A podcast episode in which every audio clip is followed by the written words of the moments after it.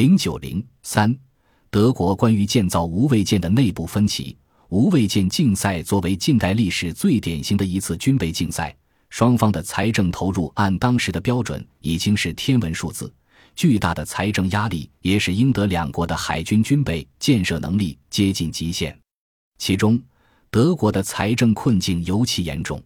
英国在造船工业和舰船设计方面，当时仍领先于德国，因此其三代无畏舰虽然性能不断进步，造价却逐步下降。最初，第一代无畏舰造价为一百七十八点三万英镑，第二代为一百七十六点五万英镑，第三代为一百七十五点四万英镑。而德国则正好相反，第一代拿骚级为三千七百四十万马克，第二代赫尔果兰级为四千六百一十九万马克，第三代皇帝级略有下降，为四千五百万马克。在三年之内，单艘无畏舰造价上升了百分之十七点二。到一九零九年，德国在建造无畏舰上的花费比英国多百分之二十，而在战列巡洋舰方面，德国单艘舰造价的升幅也超过英国，在四年内上升百分之五十三点三，而英国则在五年内上升百分之二十四点六。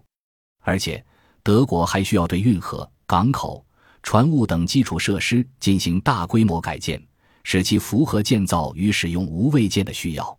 整个改建工程从一九零九年开始，一九一四年六月二十四日结束，总共花费一点一四八亿马克。因此，从一九零六年无畏舰竞赛开始，德国的海军开支总额迅速增加。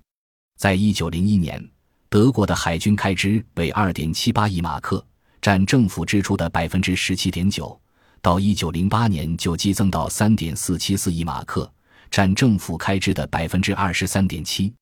如果从一九零六年开始建造无畏舰到一九一四年第一次世界大战爆发这一时间段来看，德国的海军开支则从最初的二点三三四亿马克上升到一九一四年的四点七八九六亿马克，在九年中上升了百分之一百零五。而同期英国海军开支的增幅仅为百分之二十八。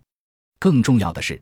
德国不能像英国那样专注于海军，其地理环境决定了它必须同时维持一支强大的陆军，这就使其整体军费开支带来的财政负担更加沉重。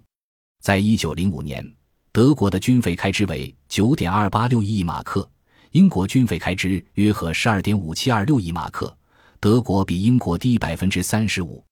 到一九一四年时，德国军费为二十二点四五六三亿马克。英国为十六点四八七亿马克，德国反而超过英国百分之四十。而且，二十世纪初的德国虽然在钢铁、化工等领域赶超了英国，但在富裕程度上还是不如英国。在这种情况下，无畏舰竞赛给德国带来的财政压力自然更为严重。在一九零八年，德国通过第二次补充法案时，政府开支已经出现了五亿马克的赤字。而从一八百九十七第二批次计划开始到一九一四年第一次世界大战爆发，海军扩建使德国的国债增加了十点四零七亿马克。可以说，从一九零六年无畏舰竞赛开始后，德国的税收制度已经难以支持这样的军备竞赛了。而从根本上调整税制又在国会中遇到强大的阻力，德国的无畏舰建造开始面临窘境。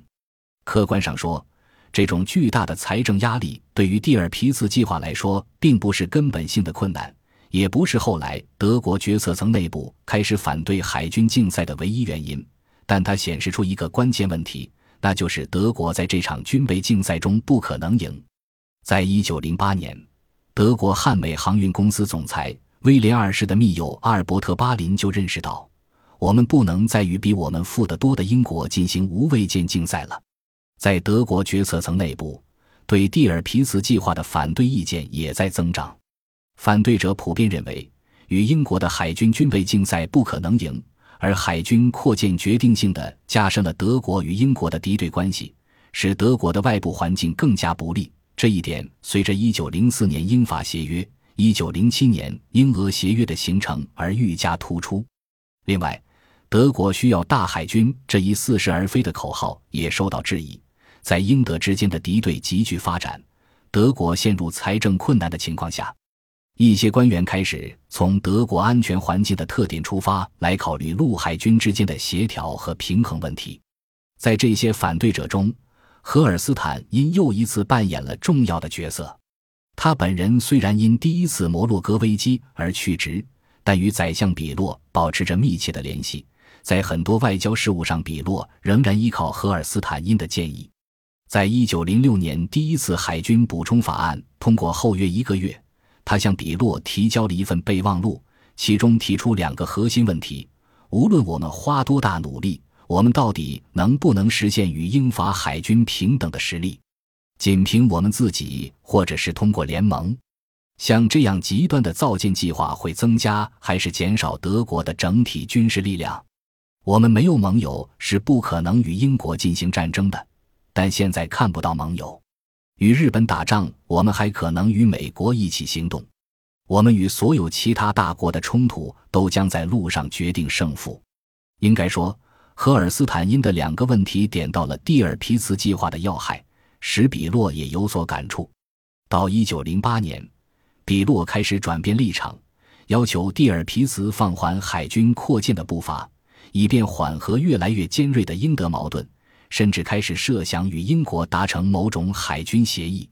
面对宰相比洛等人的反对，蒂尔皮茨进行了反击。他的意见集中于以下几点：第一，他认为英国海军不可能再保持两强标准。英德海军实力对比很可能是三二或八五。如果在当前的状态下，德国在海军建设问题上屈服于英国，那么德国海军将永远走不出危险地带。而且，他认为对英国的威胁让步相当于投降，是德国的耻辱。第二，德国降低与英国的战争风险的唯一办法就是把造舰计划坚持下去，靠实力来威慑英国。第三。关于英德海军谈判，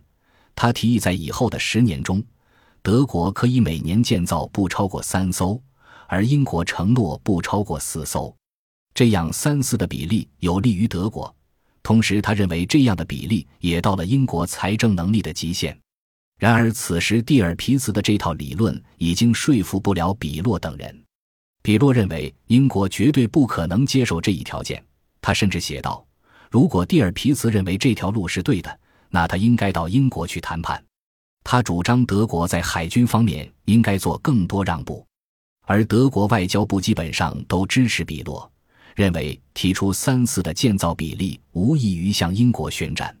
对此，蒂尔皮茨再次做出强硬表示，声称对于英国的压力，德国最好的办法就是全力武装自己。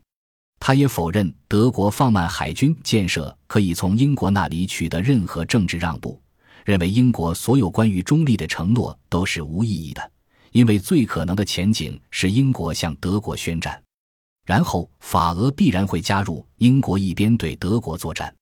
一九零九年六月三日，在比洛官邸召开了一次高层会议，支持放缓海军建设速度的高层官员包括贝特曼、霍尔维格。总参谋长小毛奇、德国驻英大使梅特涅等人与主张继续海军竞赛的蒂尔皮茨和海军内阁长官缪勒上将进行了一次激烈的交锋，但蒂尔皮茨等人在威廉二世的支持下仍牢牢占了上风。此次会议不久，比洛被迫辞去宰相职务，但德国决策层内部围绕扩建海军的分歧和斗争却没有消失，反而愈演愈烈。本集播放完毕，感谢您的收听，喜欢请订阅加关注，主页有更多精彩内容。